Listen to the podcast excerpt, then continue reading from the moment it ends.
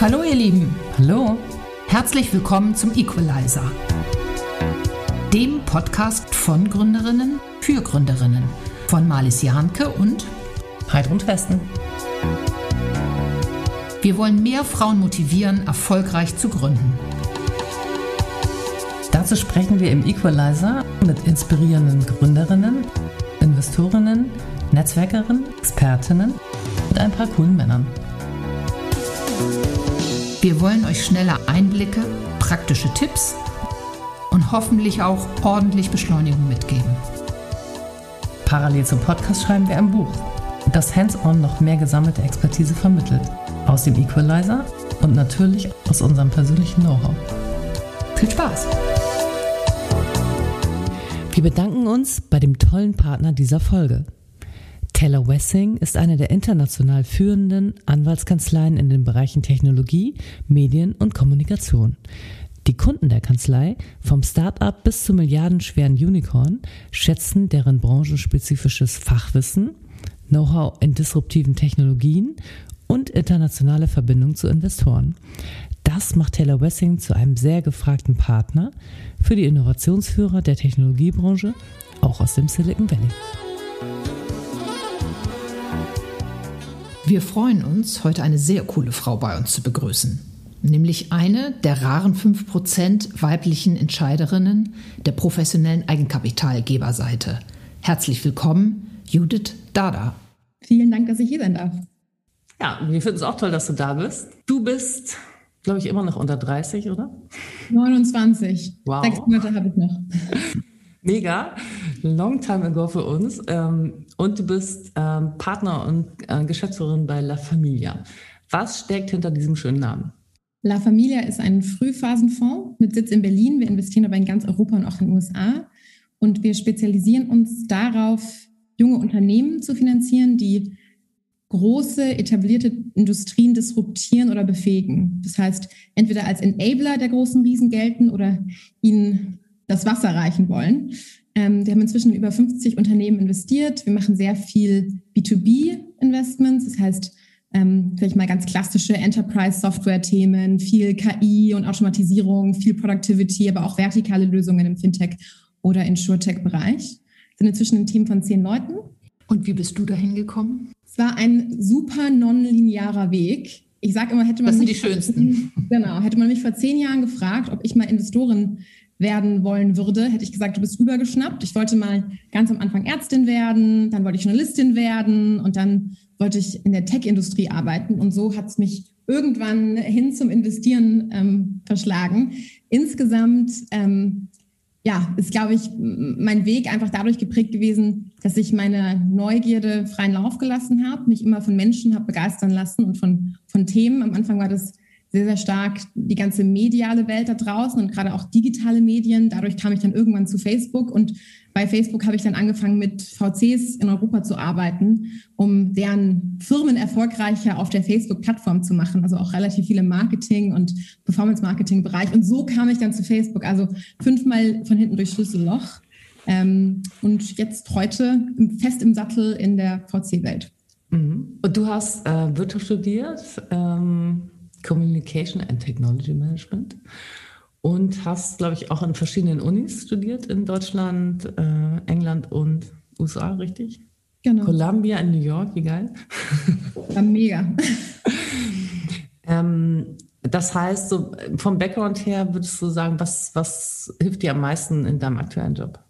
Sozialwissenschaften, sage ich immer wieder. Klar, ich habe auch irgendwie die BWL-Unibank äh, gedrückt, ja, auch irgendwie Mikro, Makro, Ökonomie und so dieses ganz klassische Handwerk durchlaufen. Aber letztendlich bin ich im Herzen Sozialwissenschaftlerin. Ich habe mir dann hin zum Master nochmal mehr quantitative Skills angeeignet und mehr in Richtung Data Science gegangen, quantitative Statistik, also ganz klassische Themen. Das hilft mir sicherlich auch, ähm, sage ich mal, in der reinen Analytik, äh, mit der man auf Technologie blickt. Aber ich glaube, letztendlich gerade in der Frühphase geht es darum, Menschen zu sehen und gewisse Muster zu sehen. Und ich glaube, Sozialwissenschaftler, ja, auch wenn sie häufig verschrien werden als Menschen, die ja irgendwie so, so alles so ein bisschen und, und nicht so richtig machen, zumindest wurde mir die Kritik damals im Studium immer entgegengebracht, ähm, zeichnen sich doch dadurch aus, dass sie immer versuchen, sich selbst zurückzunehmen und das vor ihnen genauer zu analysieren. Sei das ein Mensch, sei das ein Unternehmen, sei das irgendeine Form von Community, Sozialkonstrukt. Und ich glaube, das machen Frühphaseninvestoren. Es geht ja im Endeffekt darum, einmal kurz die Augen zu schließen und zu überlegen, ob die Person oder das Team vor einem, in dem Markt vor einem, die Möglichkeit hat, wirklich Großes zu schaffen mhm. und da verschiedene Trends zu gewichten, ja, zu sagen, es gibt Zahlen, die können wir analysieren, aber Zahlen sind nicht alles in der Frühphase. Es geht ganz viel um, in Anführungszeichen, Bauchgefühl und Bauchgefühl ist ja auch nichts anderes als eine qualitative Einschätzung von unterschiedlichen Datenpunkten, die sich vielleicht nicht in Nullen und Einsen manifestieren. Und ich glaube, das ist ein tief sozialwissenschaftliches Skillset.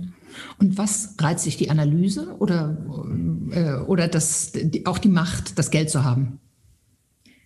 Also ich glaube ganz klar beides. Ich würde es gar nicht als Macht per se bezeichnen, sondern als Gestaltungsfähigkeit. Ich finde es bis heute unglaublich, dass ich im kleinen Rahmen, den ich als Investorin äh, beitragen kann zu dem Erfolgs- oder manchmal auch Misserfolgsweg eines Unternehmens, dass ich die Möglichkeit habe, von Investoren Geld einzusammeln und auf andere Art und Weise wieder neu zu verteilen im Markt. Und was ich sehr spannend finde, ist, dass ja meistens in der Frühphase ja 60 bis 80, 85 Prozent direkt in HR und Recruiting gehen. Ja. Das heißt, es werden einfach direkt Arbeitsplätze geschaffen. Und dieser direkte Übersetzungshebel, den kenne ich aus sehr wenigen Industrien. Also meist ist die eigene Wertschöpfung ja irgendwie fünf, sechs, sieben Abstraktionsstufen entfernt. Und wenn ich mir manchmal unsere frühen Firmen anschaue und die, die Teams, die dahinter stehen, die bei uns saßen vor ein paar Jahren und gepitcht haben und noch so früh waren in ihrem ganzen Weg, in ihrer ganzen Vision und heute Teams von 30, 40, 50, 100, 200 Leuten führen, dann ist das, was mich was, also dann ist das etwas, was mich unglaublich stolz macht und wo ich einfach jeden Tag sehr direkt den Impact sehe, auch wenn man ja immer sagt, das Investieren ist so ein langfristiges Business, was es absolut ist und die Reward Cycles sind so lang, wo man eben so lange ausharren muss, bis man weiß, ob irgendwas funktioniert oder nicht. Absolut. Das ist auch manchmal frustrierend, gerade für mich als Vertreterin von Gen Y, die sofort Ergebnisse und sofort alles messen will. Ähm, aber trotzdem, glaube ich, so mit der direkteste Impact, den ich aus irgendwelchen Industrien und irgendwelchen Jobs kenne und jeden Tag wieder aufs Neue schätzen lerne. Also da muss ich sofort an eure Story denken. Das passt ja mega zu dem Namen La Familia, ne? Also weil du hast sozusagen ganz viele Kinder, die dann Enkel kriegen sehr schnell. Insofern passt das wieder zu deiner Generation und der Dynamik. Ähm, was leider noch sehr ungewöhnlich in ist in eurem Business, du bist nicht nur eine der raren 5% Entscheiderinnen im VC-Business, in Klammern dazu auch noch Migrationshintergrund, also noch ungewöhnlicher. Und dann noch gemeinsam mit äh, Janette zu Fürstenberg sogar ein All-Female, nicht Founder, aber Management-Team. Ähm, wie ist das so? Super. Genial. Absolut genial. Tatsächlich hat für uns das Geschlecht auf unserem, sag ich mal, gemeinsamen Weg keine Rolle gespielt, zumindest nicht damals, als wir uns gefunden haben, sondern ich habe primär in Janet jemanden gesehen, den ich unglaublich fand, spannend fand und ich glaube, sie das Gleiche in mir. Ich muss dazu aber sagen, dass ich den Fakt, dass sie eine Frau ist, auch eine Mutter von vier kleinen Kindern, inzwischen als riesengroßes Geschenk wahrnehme. Denn auch ich vorhin gehört, ich habe vor kurzem geheiratet. Ja, auch mein Mann ist in der Tech-Industrie. Wir beide planen sicherlich auch mal Kinder zu bekommen. Ich plane nicht zu Hause zu bleiben, zumindest nicht längere Zeit, weil man glaubt, das auch nicht wirklich äh, gut möglich macht. Und dann habe ich mich so ein bisschen umgeschaut in meinem Umfeld an, an tollen Frauen, die ich kenne. Und es ist nach wie vor so, dass die allermeisten, wenn sie Kinder kriegen, erst einmal eine ziemlich lange Pause einlegen wenn es um den Job geht. Und da jemanden zu haben, so an allernächster Stelle, und das muss nicht für jede Frau der richtige Weg sein, aber Frauen zu kennen, die mhm. einen supporten, die einem den Rücken frei halten, egal welchen Weg ich nachher einschlagen würde, aber die einfach auch diesen Weg vortrampeln, wo vorher nur in Anführungszeichen Unkraut und äh, keine Sicht für, für Meilen war, an denen man sich orientieren kann und, und sehen kann, wie sowas denn funktionieren kann, wenn man sich entscheidet, diesen Weg zu gehen. Das ist ein riesengroßes Geschenk ähm, und wäre sicherlich nicht möglich gewesen, wenn ich in einem klassischen männlich besetzten Partnerteam unterwegs gewesen Wahrscheinlich nicht. Aber es gibt tatsächlich, ähm, also Gesa von Auxo hat das auch mal so schön gesagt, dass, oder auch alle Auxo-Ladies, die drei, dass man eigentlich gerade das Investment in Startups, also dieses VC-Business, total super mit Familie kombinieren kann, weil das ja auch nicht so ein lineares Geschäft ist. Du hast halt immer Peaks, die du irgendwie organisieren musst, weil du dann am Wochenende, was weiß ich, irgendwelche langen Verhandlungen hast oder so. Ähm, also von daher, du sitzt hier auch zwei Frauen gegenüber, die beides gleichzeitig gemacht haben, Familie gegründet und ähm, oder Firma gegründet und Familie gegründet und das ist absolut, also mhm. und ich finde es auch super, dass du nochmal äh, betonst, wie wichtig ein Role Model ist. Und nicht nur für dich, sondern für da draußen ganz viele Frauen, die natürlich sich orientieren auch an solchen Vorbildern. Also sehr spannend. Habt ihr denn den Eindruck, dass sich das verändert hat, jetzt wenn ihr zurückblickt auf die Unternehmen, die ihr gegründet habt. Ähm, damals wart ihr, wart ihr damals schon, sage ich mal, seltene Auswüchse, wenn es um diese Vereinbarkeit ging, oder hat sich da inzwischen in euren Augen sehr viel getan? Also es hat sich ähm, auf jeden Fall, äh, die Rahmenbedingungen haben sich verbessert. Also es war, als äh, ich oder wir Kinder bekommen haben, noch nicht so klar, ähm, dass die Kindergärten Plätze haben. Und ich finde, dass sich da an der Rahmenbedingung sehr viel geändert hat und auch in der Wahrnehmung und auch im Bild der Frau. Also äh, ich muss dazu sagen, ich habe in Luxemburg im französischsprachigen Umfeld die Kinder großgezogen und ähm, da ist man eben keine Rabenmutter, wenn man nebenbei arbeitet. Das ist auch nochmal äh, in Deutschland lange, und ich finde, das hat sich verändert, äh, schon so geprägt gewesen, dass ähm, Frauen nicht voll arbeiten sollten. So, und das verändert sich und das ist gut. Mhm. Und es gibt viele tolle Frauen, die parallel gründen oder die gerade das sogar als Chance sehen für eine Selbstständigkeit und go for it, Judith, mhm. mach es. Bei mir war es ein bisschen anders. Also für mich war das immer so, also ich bin ziemlich groß und auch jetzt nicht besonders schüchtern. Also ich habe so ganz viele ähm, Barrieren, die andere Frauen empfinden, nie so empfunden. Also ich habe wirklich nie den Eindruck gehabt, dass mir irgendwelche Steine gelegt wurden von keinem Mann. Ähm, jetzt bin ich vielleicht aber auch so ein bisschen unerschrocken. und ähm, ich fand es eher als, also ich dachte immer, ich kriege Kinder und dann gibt es eine Tagesmutter und dann okay Mädchen und dann arbeite ich einfach voll weiter. Und das Lustige war, dass ich dann, als ich schwanger war, dachte so, hm, das ist ja jetzt auch irgendwie blöd. Warum, also solange dieses Kind noch nicht sprechen kann, will ich das eigentlich gar niemand Fremden geben, weil das brauche ich auch nicht. Ich muss das nicht machen, ich muss nicht unbedingt Geld verdienen. Ähm, aber ich wollte und ich hatte dann halt die Firma gegründet, ich hatte Kunden, ich hatte ein Büro, ich hatte Mitarbeiter, also ähm, wollte ich das natürlich nicht wieder zumachen und hatte das Glück, dass meine Eltern da waren und gesagt haben, wir haben dich so erzogen und wir supporten dich und dann haben wir es eben so auf die Beine gestellt, mein Mann, ich, der ist auch, hat auch eine eigene Firma und meine Eltern, ähm, dass wir das gemeinsam gebucht haben. Also sozusagen ein Dorf erzieht das Kind. Das war total klasse. Ähm, und das, der einzige Gegenwind, den es eigentlich gab, war, dass tatsächlich schon so die Frauen in diesen Gruppen, ne, PKIP-Gruppe und was man dann so alles hat, dass da hast du natürlich dann schon so dieses, ach so, das und das läuft noch nicht so rund bei euch. Ah ja, du arbeitest ja auch, ne? ach, du hast sogar eine Firma. Also das, diese, genau wie Marius sagte, dieser, diese komischen deutschen Werte, die im, am Ende des Tages noch aus dem Nationalsozialismus kommen, mhm. ähm, das ist, fand ich, war die größte Hürde und was ich tatsächlich auch relevant geändert hat, finde ich, ist der Umgang von Frauen miteinander. Es ist immer noch nicht weit genug, weil es immer noch so sehr dieses bitchige Thema gibt. Aber es ist deutlich weniger geworden. Also es ist deutlich supportiver geworden, ähm, als es damals war. Jetzt aber zurück zu den Männern. Weil wir wollen jetzt natürlich schon ein bisschen von deinem Alltag hören ähm, und gehen mal davon aus, dass du überwiegend mit Männern zu tun hast. Wie ist das? Also im Job? Auch das meistens super ich bin großer Fan von der Idee von Inklusivität in, in beide Richtungen. Ich glaube tatsächlich, dass wir mit den gesamten oder manchmal fast einzigen Fokus auf Female Founder, Female Investors, Female Networks das Thema so ein bisschen falsch angehen. Ich persönlich bin in die Tech-Welt gekommen aufgrund von Männern, die mich inspiriert haben. Mein Mann, der mich inspiriert hat, meine damaligen Kommilitonen. Ich war selbst in einem, diesem Technology Management Studiengang, war ich eine von, ich glaube, drei Frauen und 22 Männer oder so. Ähm, es waren nicht die beiden Frauen oder die anderen zwei Frauen, die auch super toll waren, aber es waren die Männer, die mich inspiriert haben. Und ich glaube, das Allerwichtigste ist, dass sich Menschen und Themen begegnen. Und die größte Hürde beim Gründen in Deutschland bei Frauen deutlich stärker aber für beide Geschlechter gilt das nach wie vor, ist, dass die Leute zu wenig andere Gründerinnen in ihren Netzwerken haben. Das müssen keine Frauen sein, das können auch Männer sein, aber diese Durchmischung von Netzwerken ist in meinen Augen immer noch zu schwach. Und deswegen sozusagen auf meinen äh, Alltag blickend, ja, als Frau in einem relativ männerdominierten ähm, Umfeld, ich glaube, den Inhalten tut es nicht groß was ab. An, an Stellen merkt man schon, dass Männer gewisse Scheuklappen haben, mit denen sie sich in der Welt bewegen und gewisse Muster, die sie halt immer so kannten und überhaupt nicht hinterfragen. Gerade jetzt aktuell ein großes Thema Gendern, ja.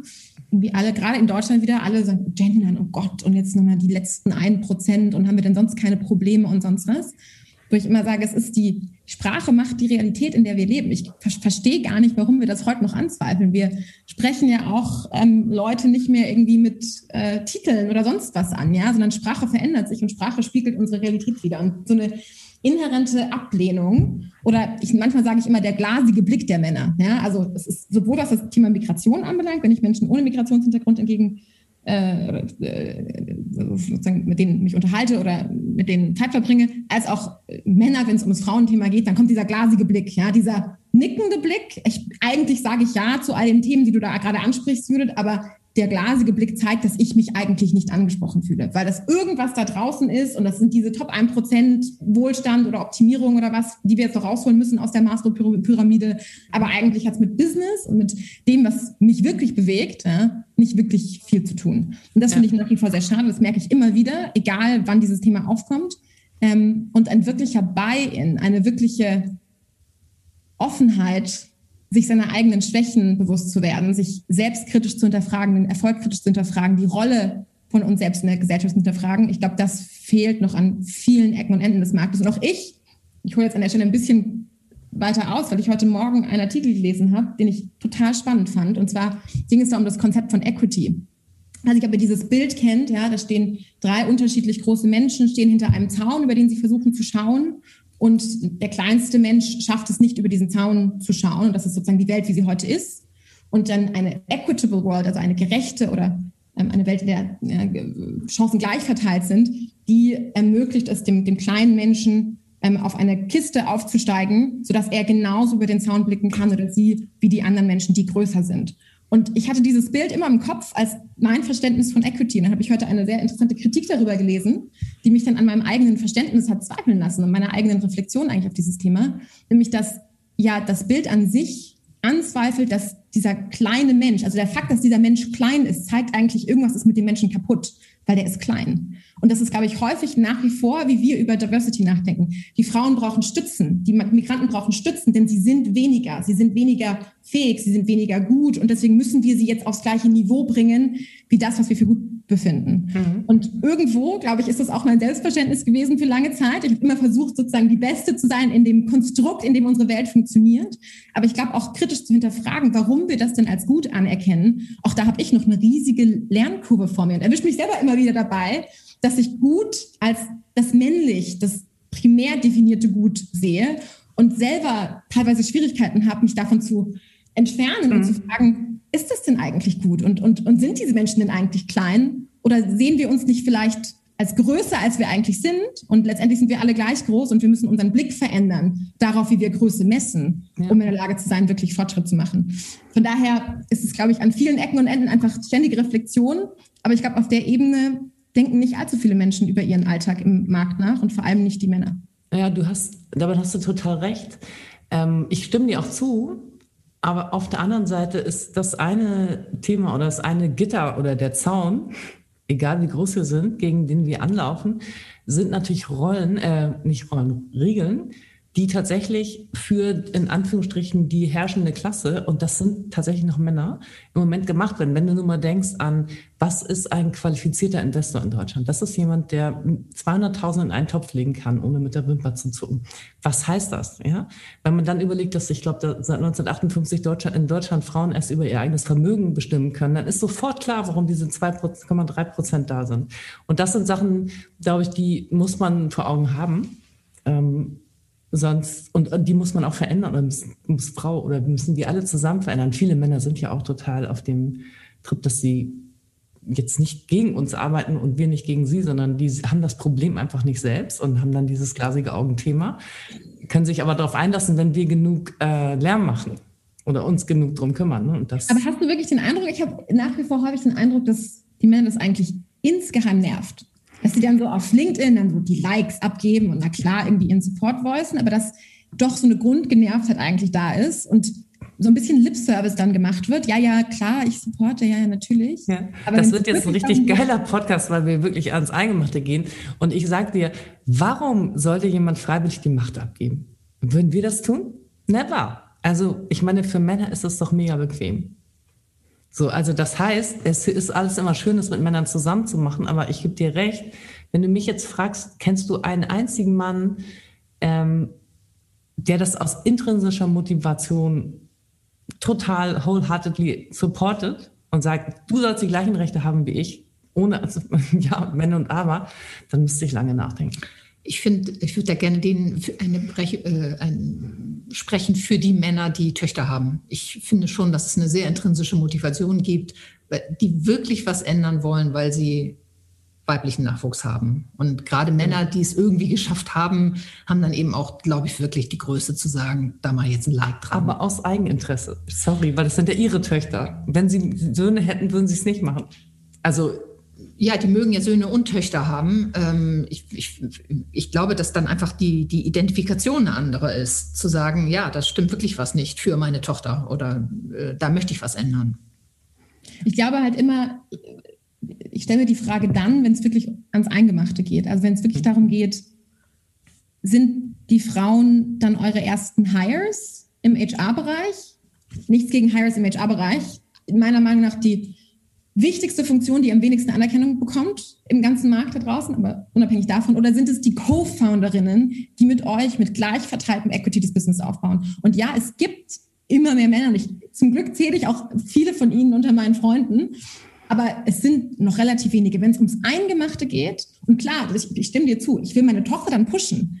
Aber würde ich gleichzeitig mit einer Frau mein Business aufbauen? Ich glaube, da das ist dann immer dieser feine, aber kleine Unterschied, wo man dann immer wieder merkt, man repliziert sich doch irgendwo wieder in diesen alten Mustern und dann sind es doch wieder die drei Dudes, ja, die dann im Cap-Table stehen und irgendwie 80 Prozent der Firma haben. Aber wir haben immerhin die ersten Hires sind Frauen gewesen. So super und das müssen wir auch, müssen wir auch applaudieren. Und ganz häufig sind es ja die ersten Riegen an Mitarbeitern und Mitarbeiterinnen, die dann die nächste Generation von Gründerinnen darstellen mag. Von daher, auch das ist eine Innovationswelle, die wir einfach reiten müssen. Ich glaube aber nach wie vor, ich merke sehr häufig, dass es diesen kleinen, aber feinen Unterschied immer, immer, immer noch gibt mhm. und wir da irgendwie nicht ganz drüber hinwegzukommen scheinen. Aber das, da arbeiten wir alle gemeinsam dran, gerade, auch jetzt. Aber hast du das bei deinem Mann oder ich weiß nicht, ob du verheiratet bist, Kinder oder? Zwei Töchter.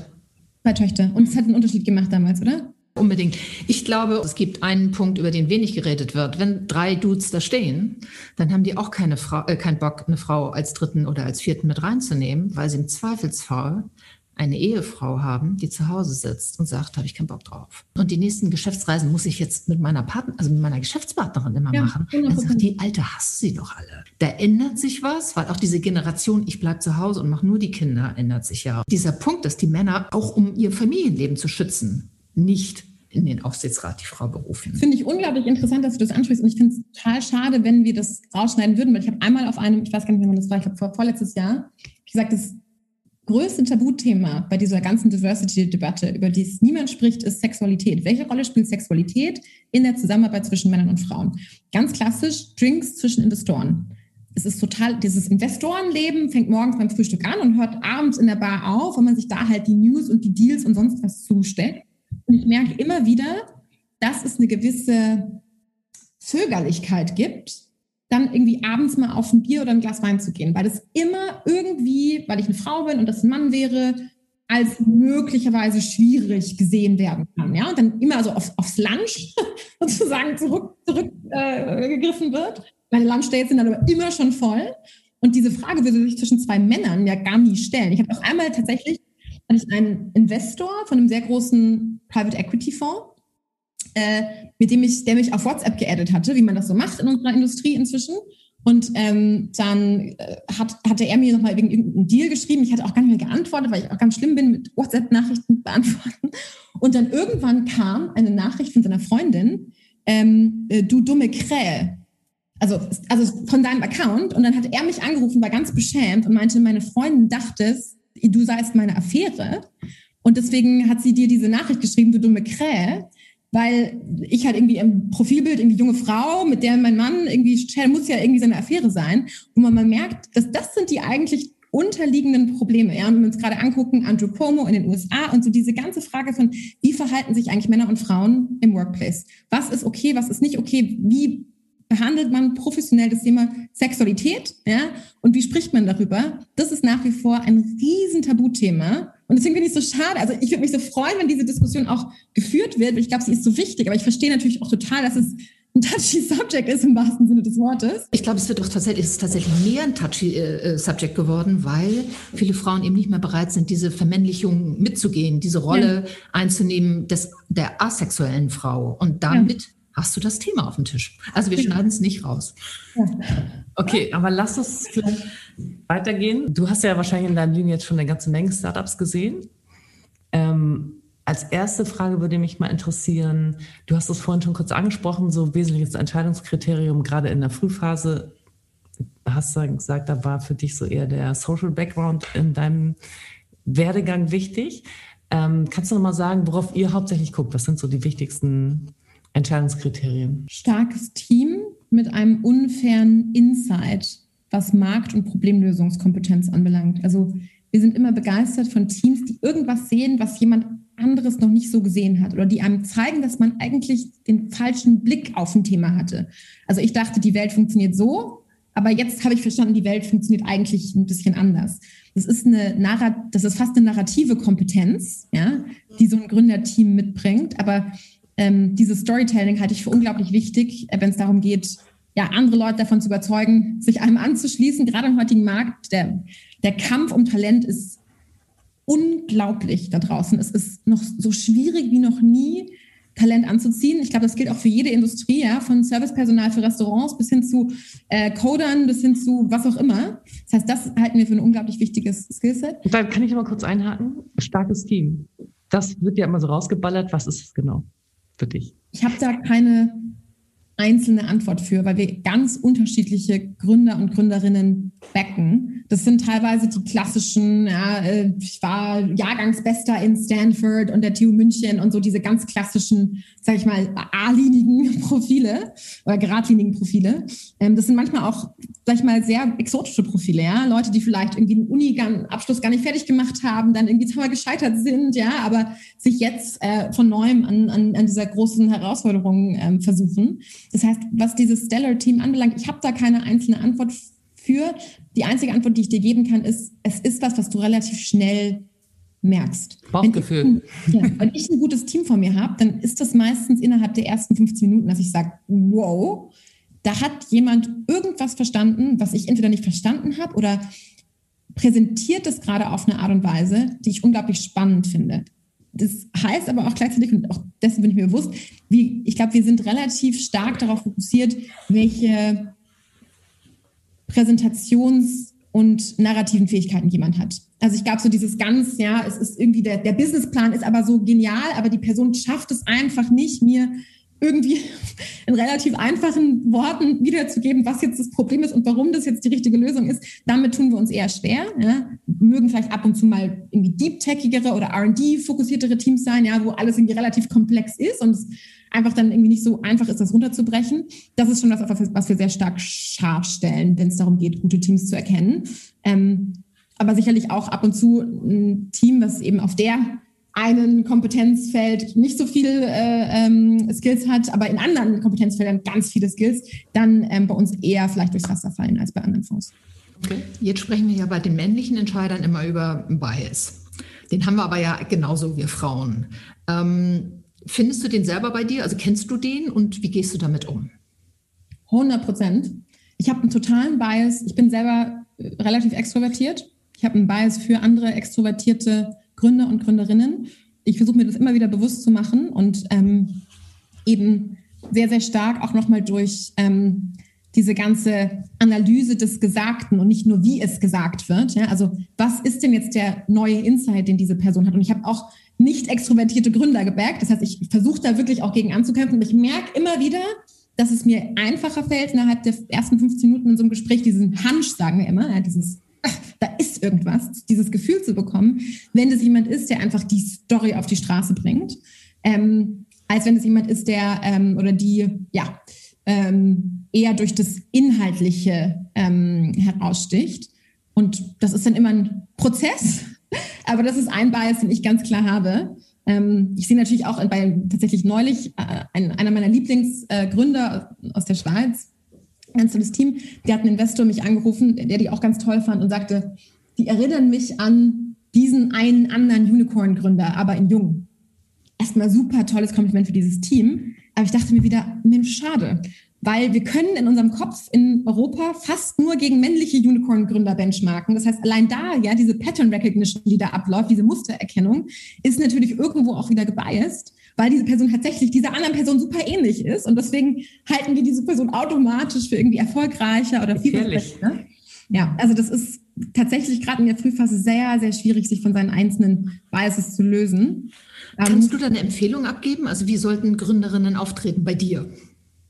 Ich glaube, das Allerwichtigste ist, dass sie sich wohlfühlen. Ich, man merkt immer, wenn ein Pitch einstudiert ist oder irgendwie aufgesetzt ist, weil die besten Pitches sind die, Gespräch entwickelt. Und es ist gar nicht groß, es ist gar nicht so dieses, ich erzähle jetzt mal eine halbe Stunde lang, ja, wie ich die Welt sehe, sondern es ist ein ganz natürliches Gespräch, in der dann, in dem, dessen Ablauf sich relativ schnell auch eine unglaubliche Bewunderung, die durch diese Lässigkeit kommt, ja, mit dem das Gegenüber äh, kommuniziert, manifestiert für mich. Das heißt, ich sage immer, das Wichtigste ist, dass ihr euch wohlfühlt mit dem, was ihr sagt, aber im Zweifel geht an alle Frauen da draußen und vor allem an alle deutschen Gründer, Männer wie Frauen, arbeitet an eurem Storytelling. Ja? Also fühlt euch wohl, aber es ist einfach nach wie vor super deutsch, alles fünfmal in Frage zu stellen und sehr, sehr zaghaft über gewisse Hypothesen äh, nachzudenken. Also deswegen gründe ich ein Unternehmen. Ich muss mich trauen, dieses Risiko zu nehmen. Ich muss mich trauen, auch falsch zu liegen. Aber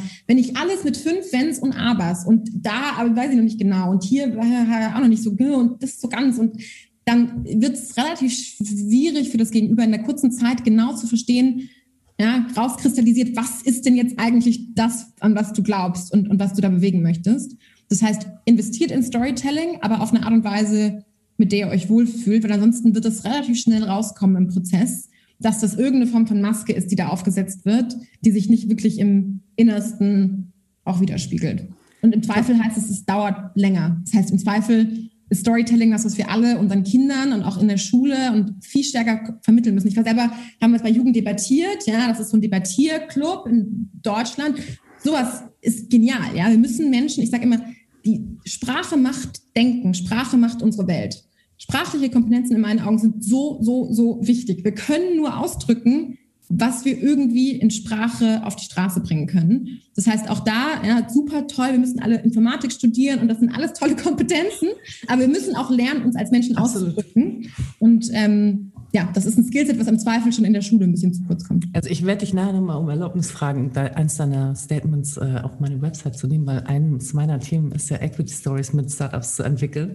Und äh, es ist so wichtig und das sieht man eben gerade auch, finde ich, immer im Vergleich USA, Deutschland. Äh, 100 Prozent. Und die lernen das hier. anders. Ja, ja. Genau. Die, die US-Amerikaner schreiben ja alle in der Schule schon ihre Essays und zwar ja. wirklich Fragestellungen, die ganz offen sind und müssen dadurch lernen, sich auszudrücken, weil wer schreibt, der denkt und wer denkt, der schreibt. Ja? Und genau. das machen wir viel zu wenig. Wir sind immer noch auf unsere McKinsey-Slides und Bullet Points und mhm. so fokussiert. Aber das ist halt leider nur die halbe Miete. Darüber müssen wir nochmal sprechen. Du willst ja auch ein Buch schreiben, äh, glaube ich, ein Fiction-Buch. Ähm, aber lass nochmal zurückkommen zu dem harten Business. Siehst du grundsätzliche Unterschiede zwischen unterschiedlich aufgestellten Teams, also Male-Teams, Female-Teams, Mixed-Teams? So in deiner Erfahrung? Nein. Bis auf einen Datenpunkt. Ich bin gerade am Denken, während ich rede, weil ich sicher gehen will, dass das auch richtig ist, was ich sage und nicht jetzt nur das erste Bauchgefühl. Also im Großen und Ganzen nein. Ähm, und wir haben eine ganze Reihe an angemischten Teams. Ungefähr 25 Prozent ähm, unserer Investments haben mindestens eine weibliche Co-Founderin.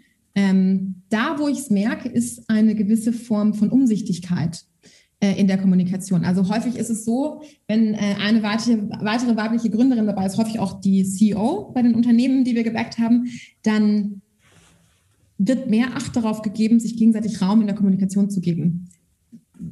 Der Mann gibt der Frau Raum und die Frau gibt dem Mann Raum. Also es ist eine, eine größere Ausgeglichenheit, als ich das bei nur männlichen Teams sehe. Und tatsächlich, ich will gerade, ob wir auch ein rein weibliches Team haben wir aber nicht. Wir haben immer häufig weibliche CEOs und dann noch irgendwie ein COO oder CTO, ähm, ähm, der männlich ist.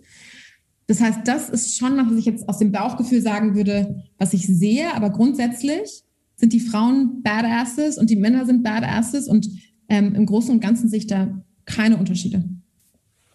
Spannend, ja, danke. Ähm, machen wir da ruhig gleich weiter. Äh, du hast ja äh, super viele Startups logischerweise gesehen und wir fragen uns, welche Journey in Bezug auf die Finanzierung ist optimal aus deiner Sicht? Ihr spracht es ja vorhin schon an. Ne? Also ich glaube, das allerwichtigste Thema was im aktuellen Markt immer viel zu kurz kommt, ist die große Frage, ob VC überhaupt Sinn für ein Unternehmen macht. Und ich sehe nach wie mhm. vor viel zu viele Unternehmen, die versuchen, auf diesen Weg zu gehen, die eigentlich nicht auf diesem Weg sein sollten. Und VC ist eine kleine Finanzierungsmöglichkeit und eine sehr wichtige Finanzierungsmöglichkeit für eine spezielle Art von Unternehmen, aber bei weitem nicht alle Unternehmen. Also ich glaube, das ist immer die allerwichtigste Frage. Wie bitte? Wer, Entschuldigung, wer sollte nicht kommen? Also wer ist nicht VC geeignet, deiner Meinung nach? Also ich glaube, alle Unternehmen, die in einem begrenzt großen oder schnell wachsenden Markt unterwegs sind, das sind Markt und skalierbares Produkt, sind die beiden weiteren Kriterien. Wir hatten vorhin kurz über Team gesprochen, äh, die uns sehr wichtig sind. Also ein Markt, der wirklich Multimilliarden große Unternehmen möglich macht. Und das heißt häufig auch möglich macht in einem gewissen Zeithorizont. Ja. VC hat einfach ein Expiration Date. Wir raisen nach wie vor. Es gibt auch da andere Wege, die gegangen werden können. Aber der meiste oder der größte Teil im Markt raised Fonds, die eine gewisse Lifetime haben. Meist sind es ungefähr zehn Jahre. Äh, und in, innerhalb dieser Zeitperiode müssen dann die Shares auch wieder auf irgendeine Art und Weise veräußert werden. Das heißt, wenn das Unternehmen nicht in einer sehr kurzen Zeit in der Lage ist, sehr große um sehr großes Umsatzwachstum zu zeigen, dann ist es erstmal schwierig, mit dem VC-Modell ähm, äh, zusammenzubringen. Und das bedeutet dann auch eben Skalierbarkeit, also klassische Agenturmodelle, also Modelle, wo entweder meine Kostenbasis einfach genauso mit meiner Revenue-Basis mitwächst und sich dann nie ein größeres Delta auftut, oder wo ich einfach immer nur durch mehr Leute, mehr Hände, mehr alles äh, wachsen kann und dass sich nicht in der Skalierbarkeit, sag ich mal, in einem, in einem ja, ich, gesunden Skalierungsmoment einfach die Waage hält. Ähm, das sind Businesses, die ich glaube nicht so gut für äh, Venture-Finanzierung geeignet sind. Häufig sage ich auch nach wie vor, also da kann man sich sicher drüber streiten, aber auch alles viel E-Commerce, ne? viel Direct-to-Consumer, gerade in Europa. Es ist einfach nach wie vor der Fall. Da müssen wir alle an die EU auch rangehen. Digitaler Binnenmarkt und so ist es noch nicht der Fall in Europa. Das heißt, es ist einfach schwierig, für viele E-Commerce-Businesses einen so großen Markt aufzubauen, dass dann eine große Form von VC-Finanzierung Sinn macht. In den USA ist ein bisschen was anderes, auch in China. Ich halte noch mal kurz da ein, sorry, ja. weil das ist, sind, glaube ich, Sachen, die haben viele schon mitgeschnitten.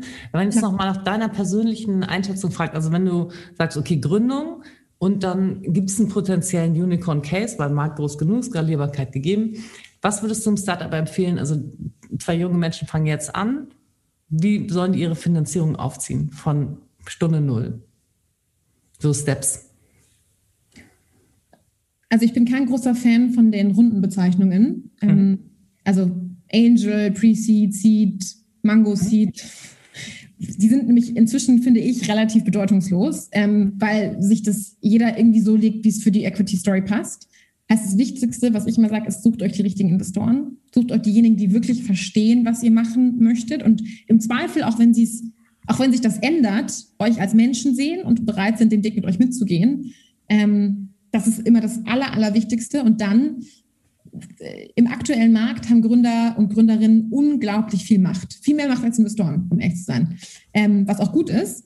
Aber was an Stellen des Marktes dazu führt, dass äh, Gründerinnen auf sehr hohen Bewertungen relativ kleine Geldbeträge aufnehmen, weil sie sehr dilution sensitive, sagen wir immer sind, ja, also weil sie nicht so viele Anteile abgeben wollen. Das ist erstmal super, aber natürlich sollte ja die Bewertung, auf der ich raise, ja, mit der Runde oder mit der Höhe der Finanzierung, die ich aufnehme, auch irgendwo dann in ein mögliches Exit-Szenario irgendwann münden können, ohne dass ich irgendwie ja, Multiples von 500 und pff, keine Ahnung was annehme. Ja? Also das sehen wir immer mehr, dass da ein Verständnis für fehlt, weil eben nur Stand T1, also heute gedacht wird, ja, und Hauptsache wenig Dilution und gar nicht drüber nachgedacht wird, wie baue ich eigentlich ein nachhaltiges Unternehmen auf? Also wie baue ich was auf, was auch in fünf Jahren noch wachsen und skalieren kann? Mhm.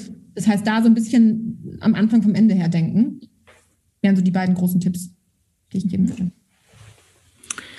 Ähm wenn wir jetzt nochmal an die Frauen denken, die gründen, äh, kennst du bestimmte Töpfe oder bestimmte Förderprogramme, die Frauen nutzen können, also Gründerinnen? Also es gibt ganz tolle Programme von Google, äh, die aufgesetzt wurden, Google für Startups, wo auch ein ganz tolles Team ähm, wirklich gute inhaltliche ähm, Unterstützung und, und, teilweise auch äh, monetäre Unterstützung auch für äh, andere Diverse Founders, zum Beispiel Black Founders, aufgesetzt hat. Ähm, es gibt darüber hinaus gerade in Berlin das Stealth-Programm von der Factory, das ich ganz toll finde, die auch echt gute Arbeit machen. Es gibt den Grace Accelerator, also es gibt immer mehr Programme, die sich auf Frauen fokussieren. Ich sage das hier, weil ich das auch den Programmen so sage. Ich halte es für ganz, ganz wichtig, dass wir relativ bald anfangen, da auch Männer mit aufzunehmen. Ich glaube eben nicht, dass das sinnvoll ist, Frauen nur mit Frauen zusammenzubringen. Mhm. Menschen sollten mit Menschen zusammengebracht werden, die im Zweifel in der gleichen Industrie sind. Ich glaube, ich glaube immer, es wird jemanden weiterbringen, mit fünf anderen Startups aus der gleichen Industrie verbunden zu sein, als mit einer anderen weiblichen Gründerin. Total richtig. Ich glaube, das ist, ja, aber mhm. es geht um die Menschen, es geht um das Business, was gemacht wird. Und ich glaube, es ist auch wichtig, eben, wir müssen über Frauen sprechen, müssen darüber sprechen, wie wir Frauen unterstützen können. Aber das ist, sage ich jetzt eben mit meinem, meiner kürzlich stattgefundenen Reflexion, Frauen nicht als irgendeine Form von falsch oder irgendwie, ihr braucht jetzt extra Stützen und sonst was, sondern wir wollen einfach Business machen. Let's talk mhm. Business. an, einer, an einer Stelle brauchen Frauen ja eine Stütze, nämlich 2,3 Prozent ist so eine mittelalterlich schlimme Zahl ja, des weltweiten Venture Capitals. Und da geht es uns jetzt auch bei der Frage gar nicht unbedingt um diese ganzen Acceleratoren, weil da kriegt man ja überall, also weder bei Google für Startups noch bei Start noch bei Grace, kriegt man irgendwie relevant Geld. Wenn man jetzt als Frau diesen Nachteil irgendwie an der Stelle doch eine Krücke bekommen möchte, um an Geld ranzukommen, wo der Wettbewerb eben nicht so groß ist durch Männer, weil man dann mehr Wahrscheinlichkeit hat, als Frau den auch zu bekommen. Ähm, hast du da Tipps? Ähm, ich also glaube, bei staatlichen Förderprogrammen gibt es gar nichts, weil die es gar nicht dürfen, aus Gleichbehandlungsgrundsatz. Ne? Ähm, aber kennst du, weiß nicht, wo findet man weibliche Angels oder gibt es bestimmte ähm, VCs, die offener sind äh, für Frauen?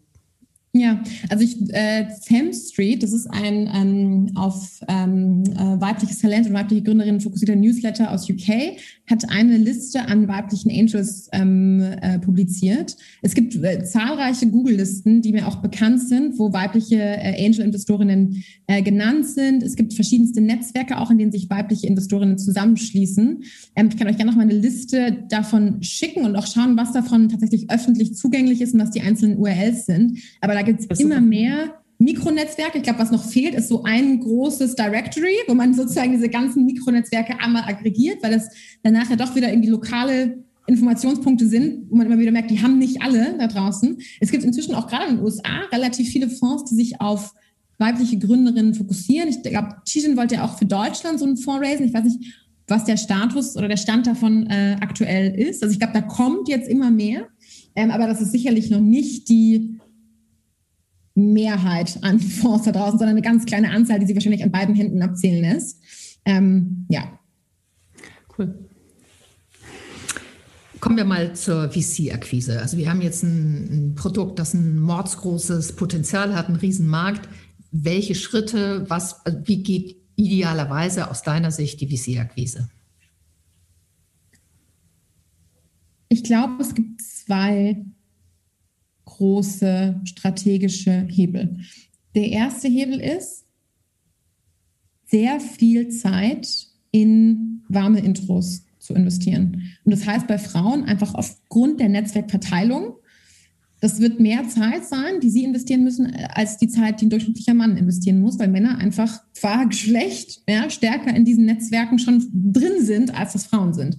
Also ganz klar eine, eine Strafe in Anführungszeichen, zeittechnisch, die Frauen hier zahlen müssen, ähm, die es aber in meinen Augen absolut wert ist zu nehmen, ähm, weil der Markt einfach sehr, sehr stark nach wie vor über Insider-Informationen, über ähm, äh, Empfehlungen über der kennt den und sie hat was Gutes über sie gesagt und so weiter und so fort funktioniert und im Zweifel auch immer Referenzen gezogen werden. Das heißt, da früh zu investieren, nicht erst wenn es kurz vor knapp ist und nächste, nächsten Monat der Runway aus ist und ich keine Gehälter mehr überweisen kann, sondern wirklich eigentlich mit Anbeginn eines Businesses, sich dieses Netzwerk aufzubauen. Ich sage immer, für jede Stunde, die ihr in euer Pitch-Deck oder sonst was steckt, steckt drei Stunden in Netzwerkarbeit. Das ist einfach so, so, so wichtig.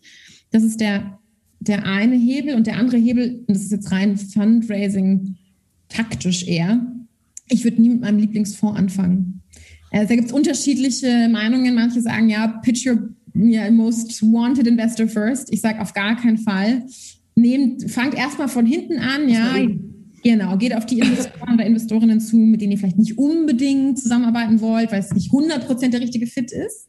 Ähm, und dann, wenn ihr wirklich auch Feedback gesammelt habt, ähm, die Inhalte geschärft habt, dann geht nochmal ähm, auf die wirklich Top-Top-Investoren, die ihr unbedingt in der Runde haben wollt, zu. Und auch da tatsächlich, und ich weiß nicht, das mag auch wieder ein, ein falscher Datenpunkt sein, was ich sehr häufig sehe, ist, dass Männer einfach aufgrund dieses Selbstverständnisses das so ganz nebenbei machen. Also die, die raisen dann offiziell gar nicht, ja, die sind gar nicht im Fundraising, sondern sagen, hey Judith, immer gerne einen Kaffee mit dir trinken und mal so deinen, deinen Blick auf so ein Thema bekommen. Was die halt eigentlich machen wollen, ist, die wollen eigentlich verproben, ob das irgendwie sinnvoll ist und was das Feedback wäre, um das dann für einen späteren Fundraise einzuarbeiten. Ähm, das machen Frauen auch teilweise und diese Meetings nehme ich immer sehr, sehr gerne. Aber und deswegen, ich weiß nicht, ob das jetzt quantitativ auch belegbar ist. Tendenziell habe ich das Gefühl, dass das weniger häufig von Frauen gemacht wird. Ich glaube auch vielleicht, weil ähm, ja, weil bei Männern einfach dieses Selbstverständnis da ist, dass sie sich natürlich ja, die Zeit von mir nehmen können, um irgendeine Idee von ihnen einmal zu verproben. Mhm. Also ich glaube auch da ja ein bisschen bolder sein, wenn es darum geht, die Zeit von anderen Menschen zu beanspruchen, um diese Ideen zu verproben. Ja, super, super Tipp. Nochmal die andere Seite davon. Siehst du ähm, wesentliche Fehler, die Frauen machen? Ähm, bei der VC-Akquise. So typisch weibliche Fehler. Also außer, dass sie nicht bold genug sind, außer, dass sie immer denken so, oh, leiser treten, ich kann jetzt die Zeit von, von zum Beispiel Judith nicht von Kaffee ähm, klauen. Siehst du andere? Also ich glaube, das sind tatsächlich die, die wichtigsten Themen. Ähm, und auch da, ich will das an der Stelle einfach nochmal anbringen, teilweise bin ich einfach immer wieder überrascht, für wie selbstverständlich Männer die Wichtigkeit ihrer eigenen Rolle sehen. Ich hatte einmal einen Gründer, der hat, als ich gefragt habe, war Timing weiß, warum ist der Markt jetzt reif für dieses Produkt, hat er gesagt, naja, weil ich mich jetzt darum kümmere, dieses Problem zu lösen. Und vor fünf Jahren habe ich dieses Problem noch nicht gelöst. Das war seine Antwort. Super und der Pitch war ziemlich gut, auch wenn ich diese Antwort natürlich ein bisschen, also war ein bisschen grenzwertig, ja, aber das ist, das ist das Selbstverständnis. Ne? Und ich sage gar nicht, dass das jetzt eine gesunde Form von Selbstverständnis ist, aber wenn das der Benchmark ist, ja, dann ähm, natürlich wieder die Frage, ist unser Blick falsch, ja, dafür, dass was, was gut ist, ja, aber es ist halt nach wie vor der Blick, nach dem unsere Wirtschaft funktioniert. Ja? Dann muss man immer fragen, wo bin ich bereit, mich anzupassen in dieses Narrativ und wo muss ich die Welt an mich anpassen. Und ich habe für mich immer entschieden, das ist der Weg des kleineren Widerstands, dass ich mich anpasse.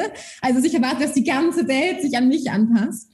Ähm, also ich glaube wirklich diese, diese Boldness und sich das einfach zuzutrauen, mhm. auch wenn das ganz schwierig ist und total wehtut. Ich habe, als ich meine ersten Fundraising-Meetings hatte, meine Güte, war mir das unangenehm. Das ja, war schlimm. Okay. Das war schlimm. Ich habe da, ich habe vom Spiegel meine, meine Pep-Talks gemacht, der ja, habe mich da hingestellt und gesagt, du rockst das jetzt, du machst das. Du bist selbstsicher, du, you own that room. Ansonsten wäre ich da wie so ein kleines ja, Kartenhaus in mich zusammengefallen. Das ist, das, warum, wie, sowas kann ohne Training und ohne einen Muskel, den man aufbaut, kann einem das fast gar nicht in den Schoß fallen. Das ist immer wieder diesen Berg hochlaufen und dann fährt man wieder runter und man läuft wieder hoch. Und man hat fünf blaue Knie und, und drei blaue Flecken und ein blaues Auge. Und man läuft wieder hoch und man läuft wieder hoch, man läuft wieder hoch. Mhm. Ähm, ja. Und hast du noch einen Tipp, ähm, wie kann ich als Frau denn diese warmen Intros, wie kriege ich die? Also wie, in Anführungsstrichen, wie muss ich netzwerken? Wie kriege ich das hin? Also ganz praktisch und bitte kurz, weil wir haben nicht mehr so viel Zeit. Über Inhalte kommen. Nicht über, ich würde gern mal deine Zeit hier, sondern über Inhalte kommen. Ich habe konkret dieses Problem. Ich habe von dir gelesen, dass du das denkst. Ich hätte super gern mal zehn Minuten deinen kurzen Braindump darauf, wie das konkret in meinem Markt funktionieren würde. So konkret wie möglich und so kurz wie möglich. Stellt keine Ein-Stunden-Meetings ein, stellt 15 Minuten Meetings ein, 10 Minuten Meetings und macht den Output des Meetings so konkret wie möglich und dann wowt in diesen 10 Minuten, sodass der andere Partner ganz automatisch mehr Zeit mit dir verbringen möchte. Aber das heißt, die sollen dich kalt ansprechen oder wie kommen die überhaupt dazu, dich anzusprechen? Also das ist dieses warme Intro. Genau, über warme Intros. Ja, genau, aber wie komme ich zu den warmen Intros als Startup-Gründerin? Events, LinkedIn, Events, LinkedIn was ich total spannend finde, manche Frauen haben eine Podcast-Episode gehört und mir danach auch eine kalte E-Mail geschrieben, aber sind sehr konkret auf ein oder zwei Sachen, die ich gesagt habe, eingegangen. Super. Allein das ist schon mal für mich irgendwie, ja, auch sicherlich irgendwie ganz schön, sowas auch zu lesen, aber nur man hat irgendeinen konkreten Anknüpfungspunkt, in dieses Gespräch zu gehen und nicht einfach nur eine E-Mail, hey, hast du mal eine halbe Stunde für ganz breit dieses Thema. Und sind warme Intros auch, oder anders gefragt, äh, lässt du dich auch beeindrucken von äh, spannenden, ähm, wichtigen Business Angels? Ist das für dich ein Kriterium? 100 Prozent. 100 Prozent. Angels spielen eine unglaublich wichtige Rolle in diesem Markt, eine sehr wichtige Broker-Funktion. Ähm, total wichtig. Mhm. Spannend. Ähm, mal gucken, wir haben jetzt noch ein paar wenige Minuten. Ähm, gibt es weibliche Vorteile wo du sagst, okay, wenn du eine Frau bist, dann hast du, also es war immer mein ähm, Gefühl und ich glaube auch das von Malis man ist ja als Frau nicht permanent im Nachteil. Also man hat viele Vorteile. So, was würdest du sagen in, in deinem Business? Ähm, was sind so Vorteile, die Frauen ausspielen können? Ähm, der Effekt aufzufallen. Du bist nicht der fünfte Maximilian, der siebte David und der zehnte Thomas in einem Raum, sondern du bist wahrscheinlich die erste Julia oder Alexandra oder sonst was. Nutze diesen Effekt für dich. Du wirst immer, wenn, wenn, das, wenn das gut läuft, wenn der Pitch gut saß, werden sich Leute an dich eher erinnern als an den zehnten Thomas. Das ist einfach so.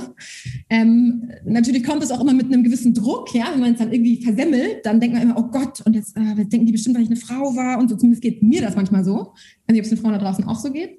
Ähm, aber im Zweifel, wenn das Ganze richtig, richtig gerockt hat, dann ist das ein riesiger Vorteil, weil an dich werden sie sich garantiert erinnern.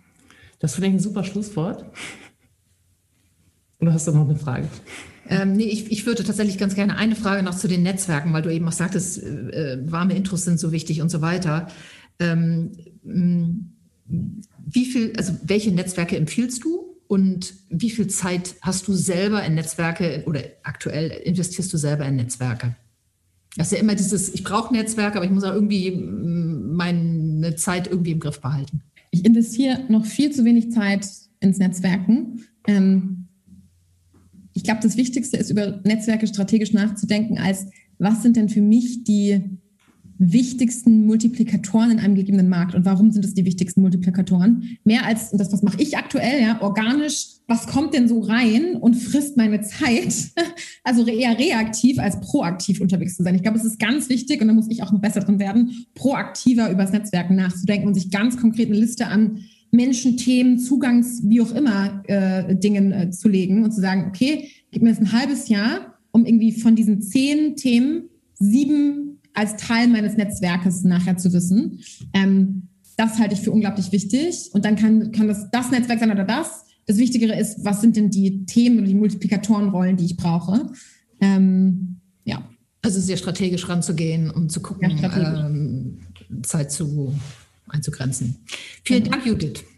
Danke euch beiden, so ein tolles Gespräch. Ja, fand ich auch super klasse. Also ähm, ich werde irgendwann nochmal voll bold auf dich zukommen und das fortsetzen und versuchen. Ja, super gerne. Ihr seid ja auch in Berlin, oder? Nee, wir sind Hamburg. in Hamburg.